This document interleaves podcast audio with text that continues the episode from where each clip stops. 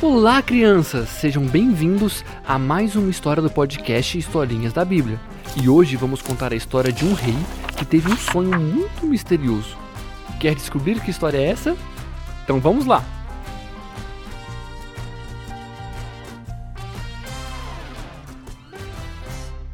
Crianças, vocês se lembram que no episódio anterior contamos a história de José, de como ele foi vendido pelos seus irmãos e como foi parar no Egito, e que o Senhor o fez prosperar muito e também abençoou a casa do oficial do rei por causa dele? Depois de tudo que contamos, as coisas iam bem na casa do oficial do rei, que era o Faraó. Um dia, a esposa de Potifar queria fazer mal a José. Ela queria que ele fizesse algumas coisas que eram erradas. Mas José sempre foi obediente a Deus e disse a ela: Como, pois, cometeria eu tamanha maldade e pecaria contra Deus? E assim ele se negava a pecar contra Deus e fazer as coisas erradas que a mulher de Potifar falava para ele fazer. E então ela ficou muito brava, pois José não fazia as coisas erradas que ela pedia, e ela resolveu o acusar injustamente. Ela mentiu e fez com que todas as pessoas, inclusive seu esposo Potifar, acreditasse nela. E ele ficou muito furioso com José. E acreditando nas mentiras de sua mulher, ele jogou José na prisão. Poxa, crianças, de novo José viveu outra injustiça. Agora ele estava na prisão, sem ter feito nada de errado. E agora, como será que ele ficou? A Bíblia conta que até na prisão Deus estava com José e foi bondoso com ele, e fez com que ele encontrasse o favor do carcereiro. O carcereiro era aquele que cuidava dos prisioneiros. E de novo, crianças, tudo o que José fazia prosperava. E o carcereiro entregou todos os presos na mão de José, e ele cuidava de toda a prisão. José sempre encontrava a bondade de Deus. Passando um tempo, lá mesmo na prisão, tinham dois homens. Um era o padeiro-chefe e o outro o copeiro-chefe. E eles, crianças, ofenderam o faraó e ele os mandou para a prisão. E um dia, pela manhã, José viu que o padeiro e o copeiro estavam preocupados. E José perguntou: Por que estão com a cara triste hoje? Eles responderam: Tivemos um sonho e, e não há quem o interprete. José então respondeu para eles: Não pertencem a Deus as interpretações? Conte-me o sonho que tiveram. Crianças, como José era confiante, ele sabia que o nosso Deus tudo pode e tudo conhece. José então interpretou os dois sonhos e contou que um dos dois seria restabelecido em seu cargo e voltaria a trabalhar para Faraó, e o outro seria morto. E José disse ao que seria restabelecido: Lembre-se de mim, quando tudo lhe correr bem.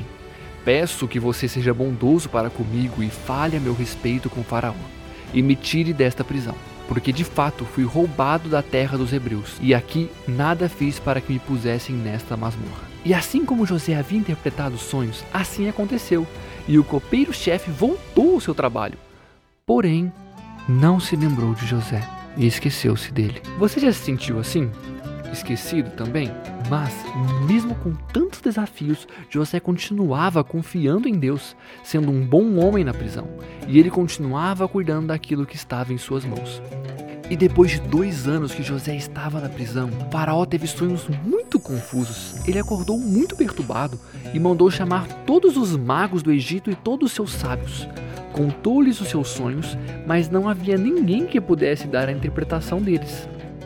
Faraó sonhou que estava parado, bem próximo ao rio Nilo, e de lá subiram sete vacas bem gordinhas, e por ali pastavam. E depois dessas subiam do rio outras sete vacas de aparência bem feia e magra, e elas engoliram as vacas de boa aparência. Faraó acordou depois desse sonho, mas logo voltou a dormir. Outro sonho. Ele sonhou que de uma haste saíam sete espigas bem bonitas e boas, e depois nasciam sete espigas mirradas, feias e queimadas pelo vento e as sete espigas mirradas devoraram as sete espigas grandes e cheias. Nossa, crianças, que sonho complicado é esse? O que será que esse sonho poderia dizer?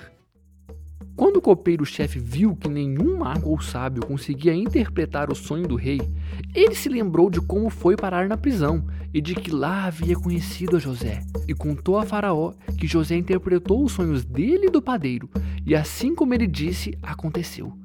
Então Faraó mandou chamar José e o fizeram sair às pressas da masmorra. Ele se barbeou, mudou de roupa e foi apresentar-se a Faraó. Depois de muitos anos, José foi retirado da prisão. Vocês podem imaginar a alegria e a esperança de que talvez tivesse chegado a hora de ser livre?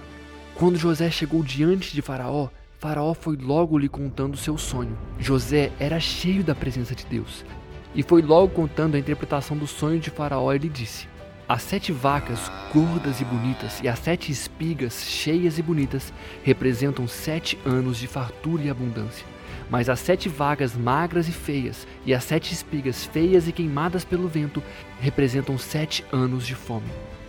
José aconselhou a Faraó a escolher um homem ajuizado e sábio para dirigir e governar toda a terra do Egito e administrar e cuidar do fruto da terra para guardar e economizar durante os sete anos de fartura, para que quando viesse os sete anos de fome não faltasse alimento na terra. Então Faraó perguntou aos seus oficiais: Será que podemos achar alguém melhor do que José, um homem em quem está o Espírito de Deus? Hum, será? E Faraó disse a José: Visto que Deus revelou tudo isto a você, não há ninguém tão ajuizado e sábio como você. Você será o administrador da minha casa, e todo o meu povo obedecerá à sua palavra. Somente no trono eu serei maior do que você. E Faraó constituiu a José autoridade sobre toda a terra do Egito. E ele tirou o próprio anel da mão e o pôs no dedo de José. Mandou com que vestissem José com roupas de linho fino e lhe pôs no pescoço um colar de ouro. E o fez subir em uma das suas carruagens preferidas. Desse modo, Faraó deu a José autoridade sobre toda a terra do Egito. Crianças, imaginem só isso. José foi muito honrado. Ele foi colocado na carruagem real e recebeu autoridade para governar sobre todo o Egito e se tornou o governador do Egito. O menino que antes foi traído pelos seus irmãos, vendido duas vezes, acusado, colocado injustamente em uma prisão e ainda esquecido na prisão, se tornou o governador de todo o Egito e recebeu tamanha honra que ninguém poderia fazer nada sem a ordem de José. José, apesar de passar por situações muito difíceis, nunca abandonou o temor e a sua confiança em Deus. E muito antes de se tornar o governador do Egito, ele governou a casa de Potifar e até mesmo uma prisão, mesmo ele tendo sido preso de uma forma injusta. As pessoas podem até esquecer de nós, mas nosso Deus nunca se esquece. No livro de Isaías 49:15 diz que mesmo que uma mãe se esqueça do seu próprio bebezinho que ainda está no seu colinho, Deus nunca se esquece de nós. Que história mais linda, não é mesmo, crianças? O nosso Deus nunca, nunca nos abandona. E essa foi a nossa história de hoje. Espero que vocês tenham gostado e nos vemos nos próximos episódios do podcast Historinhas da Bíblia. Um abraço e tchau, tchau!